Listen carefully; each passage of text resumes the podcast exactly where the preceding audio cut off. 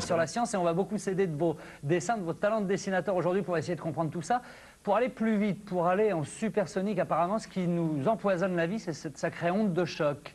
C'est ça? L'onde de choc, c'est un problème de mécanique des fluides. Et des fluides, vous en avez chez vous, c'est de l'eau. hein. Ouais. Ici, euh, on va présenter un certain nombre d'instruments de laboratoire essentiels. Le premier, c'est simplement une cuvette remplie d'eau. hein. Vous en avez au CNRS Oui, nous avons des cuvettes. Euh, en France, on n'a pas de pétrole, mais on a des éviers. Alors ici, euh, j'ai représenté un personnage qui trempe son doigt dans l'eau. Comme le bouchon de pêcheur à la ligne, vous faites ça. À ce moment-là, vous faites des ondes concentriques comme ça qui se propagent à une dizaine de centimètres à la seconde. Et ça, c'est l'équivalent des ondes sonores. Alors, si vous êtes subsonique, si vous déplacez votre doigt dans la cuvette comme ça doucement, vous verrez que la surface de l'eau reste plate. Donc, Ouais. euh, vous ne créez pas de perturbation dans le milieu liquide.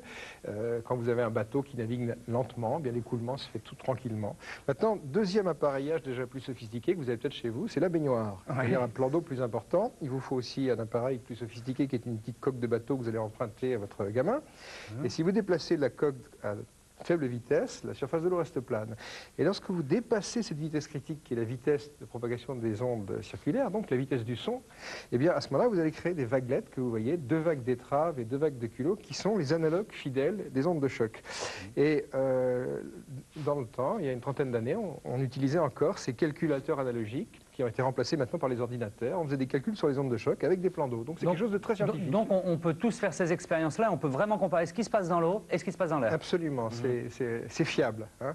Alors, Pourquoi euh, quand on franchit le- la vitesse du son, on a cet énorme bang?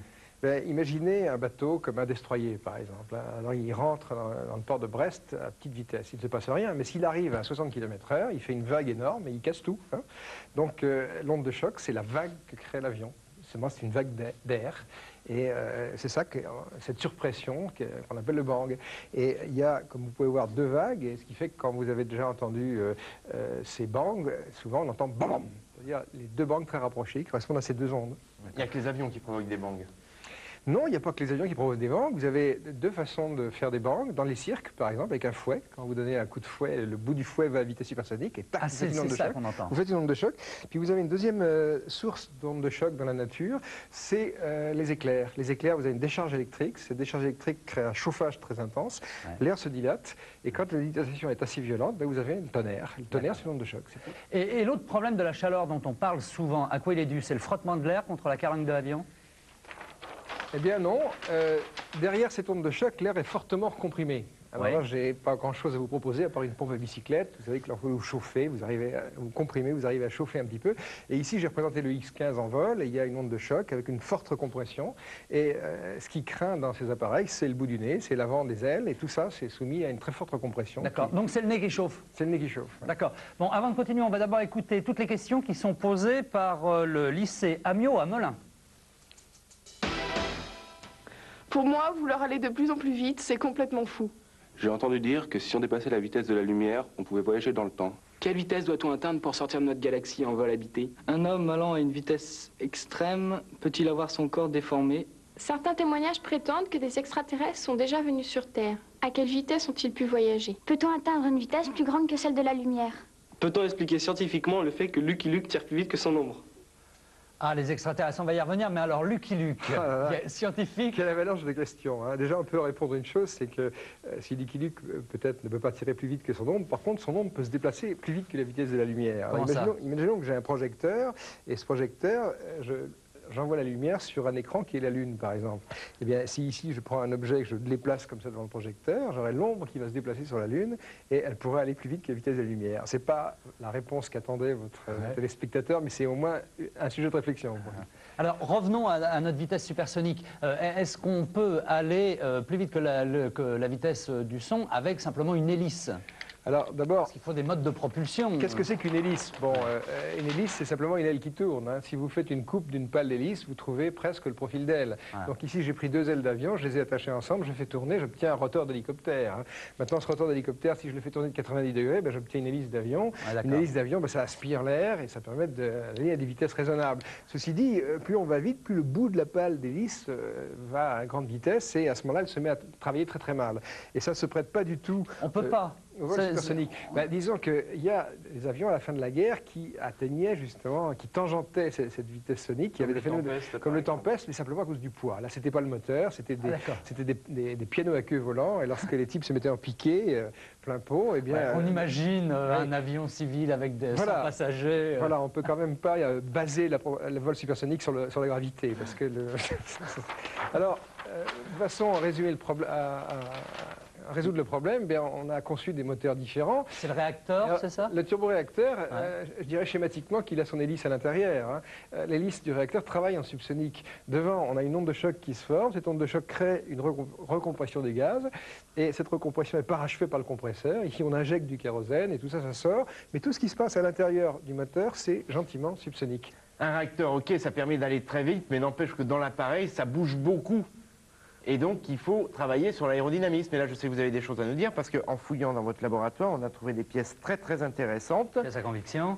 Des avions. Alors, Frédéric, ça, c'est un avion comme toi et moi, on sait faire. Pas dans l'œil, hein Ça vole. Ouais, ça Et va. là, c'est un avion comme sait faire Jean-Pierre Petit. Ça le nez cassé, les ailes légèrement relevées. Et regarde le résultat. Ah, ça vole très Ça très vole bien. beaucoup hein. plus loin. C'est pas tout. On a trouvé des choses. Je sais pas à quoi ça sert. On l'a étudié sous toutes les coutures. Ça roule. C'est quoi ça? Mais ça vole aussi. Ça s'appelle un aérodyne de Swarovski. Euh, regardez un petit peu. Incroyable. Et ça existe?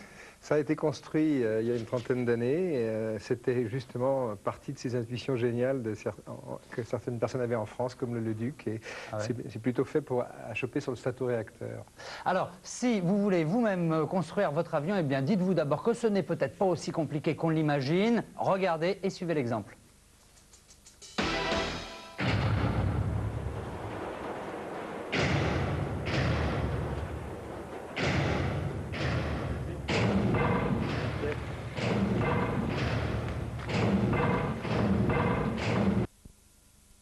Bizarroïde, on peut aller encore plus vite qu'avec des, des avions à réaction?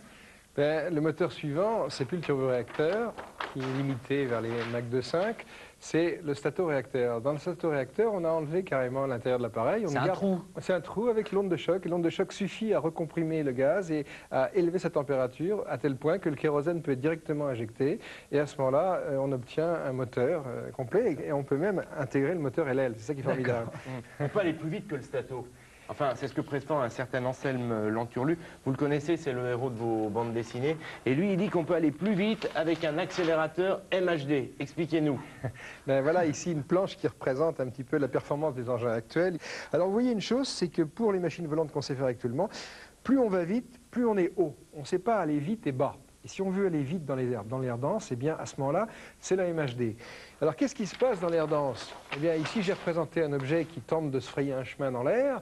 Il y a une onde de choc qui se produit. Cette onde de choc crée une très forte recompression et un très fort échauffement. Et à ce moment-là, la quantité de chaleur produite est très, très grande. Vous avez ça lorsque les capsules spatiales rentrent dans la- dans l'atmosphère. Ici, les Mhm. capsules Mercury, les capsules soviétiques. Vous avez une onde de choc avec une très forte production de chaleur. Bon.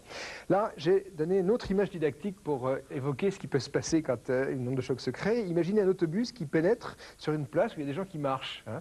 Eh bien, que- à quelle vitesse pouvez-vous pénétrer sur une place de village avec un autobus? Réponse à une vitesse inférieure à la vitesse de- des gens qui marchent. Parce que Ouais, comme ça, ils peuvent ouais. s'informer, le pare-choc les cogne, le type dit attention, l'autobus arrive, on s'écarte, etc. C'est la, c'est la vitesse du son, la vitesse du son. Sinon, euh, schéma de droite, Schéma de droite, eh bien, à ce moment-là, on commence à aplatir tout le monde. hein. Alors, euh, euh, l'idée de la MHD, c'est d'empêcher l'onde de choc de se former. Et ça, on a euh, publié des travaux scientifiques, il y a une thèse de doctorat qui a été faite là-dessus. On peut montrer qu'en agissant sur l'air avec des forces électromagnétiques, on peut empêcher les ondes de choc de se former, empêcher les effets thermiques, être complètement silencieux, il n'y a pas de bruit, il n'y a pas de turbulence. Et pour ça, il faut ioniser l'air autour de la machine, ce qui fait que si on voyait un engin comme ça se promener la nuit, eh bien, il y aurait- une- un bel aspect de ce genre. D'accord, et ça peut exister ce type d'engin? Ben, le problème, c'est qu'on n'a pas le moteur qu'il faut, mais si, le jour où les moteurs apparaîtront, on aura des, des mégawatts assez légers, eh bien, disons, dans 50 ans, peut-être euh, 100 ans, obligatoirement, les avions s'en auront à ça. Je voudrais pas dire, mais à basse altitude, allant très vite avec une lumière comme ça, ça ressemble à une soucoupe volante, non? Je ne peux pas le nier, Vous ne pouvez pas le nier, donc Non. ça pourrait être une voie de recherche intéressante. certainement. oui. Oui, d'accord. Alors on pourra peut-être essayer. dans- C'est un secret défense? Non, c'est simplement, en, France, ce sont des recherches abandonnées. D'accord. Alors, bon, en attendant d'en savoir plus sur ce sujet, parce que je pense qu'on y reviendra dans cette émission, eh bien, la question multipoint est la suivante. Quelle est la vitesse de la lumière? Je vous propose trois réponses. 300 000 km seconde, 75 000 km seconde ou 1 200 000 km seconde. Choisissez bien. On passe tout de suite à l'agenda Jamy. On vous a parlé d'Anselme Lanturlu, vous retrouverez ses aventures dans toutes les bonnes librairies. C'est édité chez Belin, Anselme Lanturlu, le porte-parole de Monsieur Petit. La chronique de l'aviation aux éditions Chronique. Nous, on s'en est beaucoup euh, servi pour préparer ce dossier. On a notamment été conseillé par euh, le commandant Chemel qui a euh, écrit ben, ces quelques centaines de milliers de pages. Et puis, on continue avec les avions, ça c'est chez c'est un incontournable. Et puis incontournable également, c'est l'exposition permanente, le salon euh, de l'air et de l'espace au Bourget avec un numéro de téléphone, le 49 92 71 71. Voilà, et la bonne réponse à la question multipoint, eh bien, la vitesse de la lumière, c'était la réponse numéro 1, est de 300 000 km seconde. Est-ce qu'on pourra espérer euh, aller aussi vite un jour avec un engin ou pas? C'est une autre émission. C'est une autre émission. Ok, en tout cas, euh, merci beaucoup d'avoir été euh, notre invité.